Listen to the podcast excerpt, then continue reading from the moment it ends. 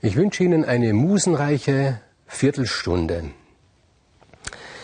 Eine bittere Geschichte, eine bittere Geschichte. Menelaos, der König von Lakedaimon, kommt von einem Auslandsaufenthalt nach Hause und siehe da, seine Gattin, seine schöne Frau, die schönste Frau der Welt, Helena, ist nicht mehr da. Und es wird ihm gemeldet, es sei da ein Prinz aus Troja gekommen, Paris mit Namen, und der habe sie gesehen, habe sie gleich auf sein Schiff geladen und mitgenommen. Er hat sie also geraubt, sagt Menelaos. Er hat sie mir geraubt, meine Frau. Er weiß ja nicht, oder wenn er es weiß, wird er es nicht zugeben, dass Helena sich durchaus auch verliebt hat in diesen jungen Prinzen, in den Paris. Aber Menelaos steht da ohne Frau. Eine merkwürdige, widersprüchliche Figur dieser Menelaos, einerseits sehr zutraulich, warmherzig, weich, ja sentimental, auf der anderen Seite unerbittlich und brutal. Und er erinnert sich ja daran, als er geworben hat um die Helena, und er erinnert sich daran, dass damals alle anderen Mitbewerber einen Schwur abgelegt haben, dass sie gesagt haben, wer auch immer die Helena bekommt, wir werden ihren Gatten unterstützen, wenn jemand kommt und sie ihm wegnimmt. Daran erinnert er sich und er schickt jetzt seine Leute aus zu all diesen Helden, um sie an ihren Schwur zu erinnern. Krieg ist angesagt. Ich hole mir meine Frau wieder zurück aus Troja. Das sagt Menelaos. Helden, große Helden, zum Beispiel Aias, der telamonische Aias, durch und durch ein treuer, gerader, aufrechter Soldat, sehr groß, sehr stark, sehr langsam im Denken, aber zuverlässig im Denken. Na, selbstverständlich sagte ich, habe es geschworen, ich werde dem Menelaos helfen. Dann der lokrische Aias, ein perverser, kleiner, bösartiger Mann, der sich sowieso auf nichts anderes mehr freut als auf Krieg, weil er sich dort endlich mal richtig austoben kann. Natürlich tut er mit. Dann gibt es Idomeneus aus Kreta, ein Sir, schon etwas in den Jahren, ein vornehmer Mann, nun, er sagt sich, ich werde mich als Offizier, natürlich bin ich Offizier im Krieg, eher ein bisschen zurückhalten, weil das Beobachten kann nicht schaden, ist ein Zeitvertreib, mal was Neues. Auch er geht mit. Dann gibt es Diomedes, einen jungen Heißsporn, der junge König von Argos, der eine ganz besondere Gabe hat, nämlich er kann manchmal in brenzligen Situationen die Götter sehen die im Spiel sind. Eine wichtige Sache, wenn Krieg geführt wird. Gerne tut es nicht unbedingt. Er hat sich zivile Ziele gesetzt in seinem Leben, aber schließlich war er damals auch dabei, er hat einen Schwur getan. Also selbstverständlich, er tut mit, er kommt. Palamedes, ein, einer der interessantesten Figuren überhaupt in dieser Geschichte. Er ist ein Wissenschaftler, ein Techniker. Er hat viele Sachen erfunden, zum Beispiel hat er angeblich mindestens fünf, andere sagen zehn Konsonanten erfunden. Er hat den Trick erfunden, in der Nacht Wachen aufzustellen. Das kommt einem merkwürdig vor, aber einer muss es ja erfunden haben. Er hat den Zirkel angeblich erfunden und lauter solche kriegswichtigen Dinge hat er erfunden. Er sieht den Krieg unter rein technischen Gesichtspunkten. Natürlich, sagt er, natürlich gehe ich mit. Dort gibt es Möglichkeiten, dass ich einige meiner Erfindungen ausprobiere und dann gibt es noch den alten Nestor. Das ist schon ein alter Mann. Warum der sich überhaupt um die Helena beworben hat, weiß kein Mensch. Hat selber zu Hause einen ganzen, einen ganzen Harem von Frauen. Aber dieser Nestor, ein alter Zyniker, sagt, ja, Krieg, bei Krieg gibt es immer etwas zu gewinnen. Sogar für die Verlierer gibt es etwas zu gewinnen. Ich werde sicher nicht auf der Seite der Verlierer sein. Und er geht auch mit. Natürlich, hat es ja versprochen. Und dann gibt es ein Problem. Und dieses Problem heißt Odysseus. Er, der, der diesen Schwur damals erfunden hat, er ausgerechnet, er will nicht in den Krieg. Er hat ein ziviles Leben, mit dem er glücklich ist. Er ist verheiratet mit Penelope, lebt auf Ithaka. Er will Frieden haben, Ruhe will er haben. Er hat einen kleinen Sohn, ein Baby noch, Telemach.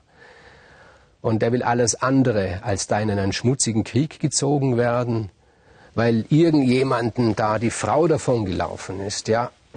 Wie sich drücken dieser, dieser Odysseus ist ja der Ahnherrn aller Kriegsdienstverweigerer. Das darf man nicht vergessen.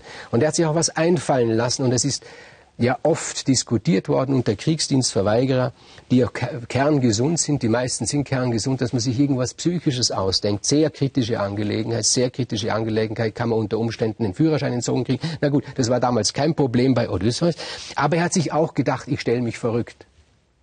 Und als dann die Herren kamen, um ihn abzuholen, an seinen Eid zu erinnern, da tritt ihnen Penelope entgegen mit dem kleinen Telemach auf dem Arm und sagt, mein Mann ist unten am Strand. Am Strand ist er interessant. Was tut er denn dort? Ja, geht's halt hin und schaut euch das an, sagt Penelope.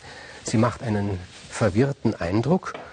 Und sie gehen hin, unter anderem ist Palamedes, der Erfinder dabei, und auch Nestor. Und da sehen sie was Merkwürdiges. Sie sehen den hehren Odysseus, wie er hinter Ochs und Esel hergeht.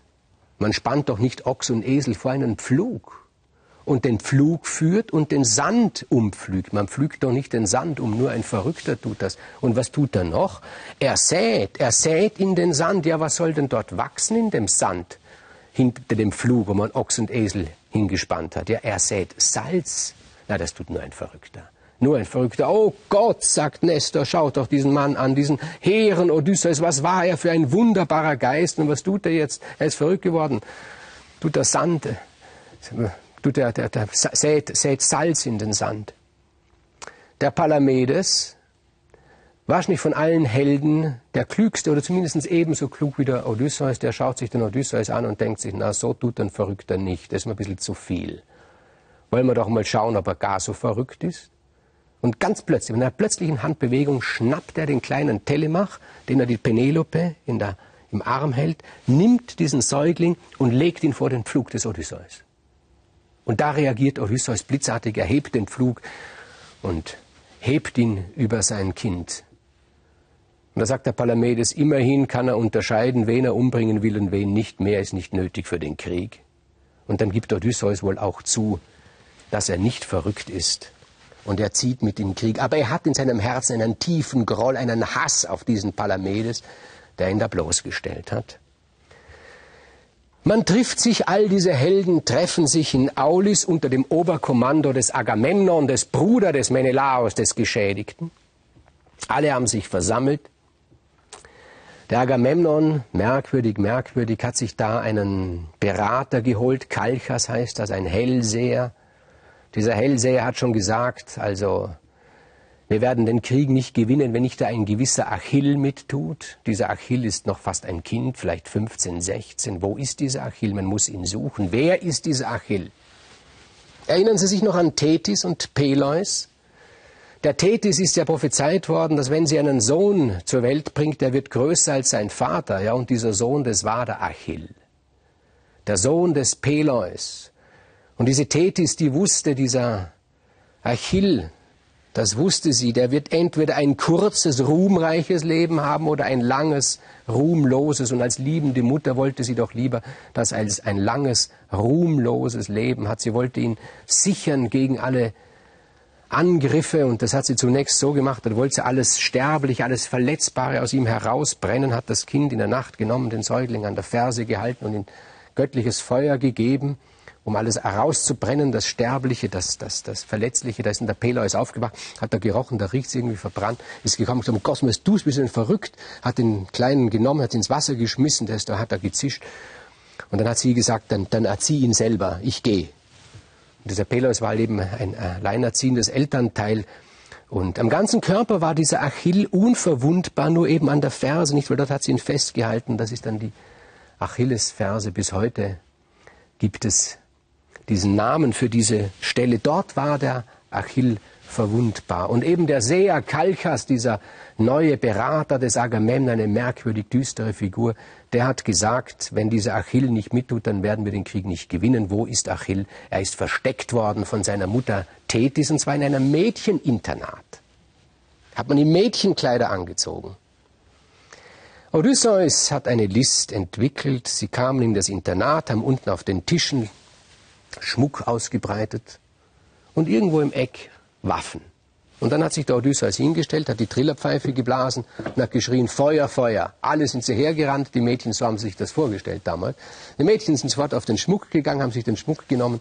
Da gab es nur ein einziges Mädchen, das hat den Schmuck gar nicht gesehen, ist gleich zu den Waffen gerannt Und dann hat der Odysseus gesagt, na Achill, bevor du gezwungen wirst, das Röckchen zu heben, gib doch zu, dass du ein Mann bist. Und er hat es dann zugegeben und er ist mitgenommen worden in den Krieg.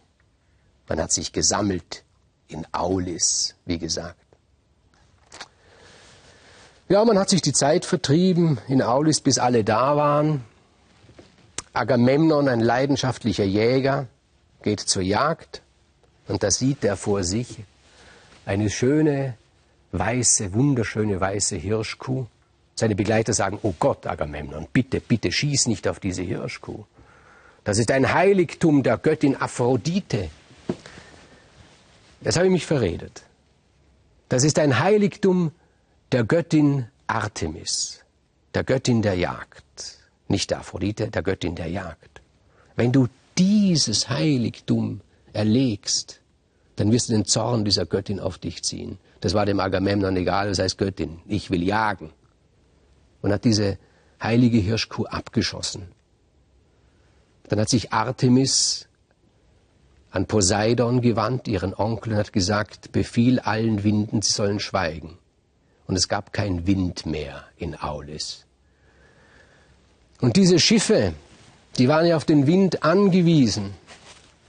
Und das kann man sich vorstellen, wie schwierig das ist, da irgendwo zu sein in einem Lager, wo sich kriegshungrige Soldaten versammelt haben und nichts geht vorwärts. Kein Wind war da. Alle waren sie kriegsgeil, aber kein Wind war da. Was tun?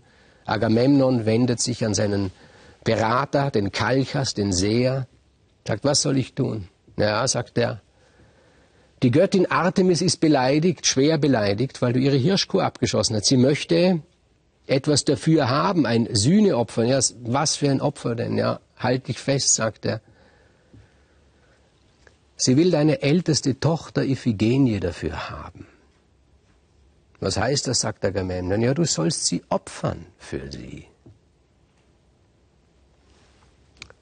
Der Agamemnon, eine mir durch und durch unsympathische Figur, die ich am liebsten wegdenken würde aus der ganzen griechischen Mythologie, der überlegt kurz und sagt dann, na gut, was sein muss, muss sein. Sogenannter Sachzwang, Notwendigkeit. Mit irgendeinem gemeinen Trick lockt er die Iphigenie nach Aulis, von Mykene, ihrer Heimatstadt, nach Aulis. Es wird gesagt, sie soll verheiratet werden mit dem schönsten aller Helden, nämlich mit Achill. Ihre Mutter Clytemnestra kommt mit. Sie freuen sich auf diese Hochzeit, eine gute Partie, dieser Achill.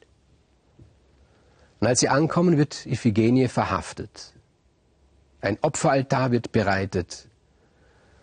Und Iphigenie wird geopfert. Es gibt dann eine zweite Version, eine menschlichere Version, weil das wollte man ja nicht glauben, dass der Vater seine eigene Tochter hinrichten lässt. Eine Version, das ähnlich wie bei Abraham und Isaac, bevor das Schwert den Hals der Iphigenie trifft, sei die Göttin Artemis gekommen und habe diese Iphigenie genommen, habe sie weggetragen, voll Mitleiden, habe sie auf Tauris verfrachtet. Das ist eine Version. Der Homer kennt diese Version nicht. Bei Homer wird Iphigenie geopfert für den Krieg. Dem Vater ist es wichtiger, diesen Krieg zu führen für seinen Bruder Menelaos als seine Tochter. So wird Iphigenie hingerichtet. Nun ja, und dann gibt es Wind und dann können diese kriegsgeilen Soldaten sich endlich auf den Weg nach Troja machen, um dort ihr Geschäft, ihr Kriegsgeschäft zu erledigen und von diesem Krieg das nächste Mal.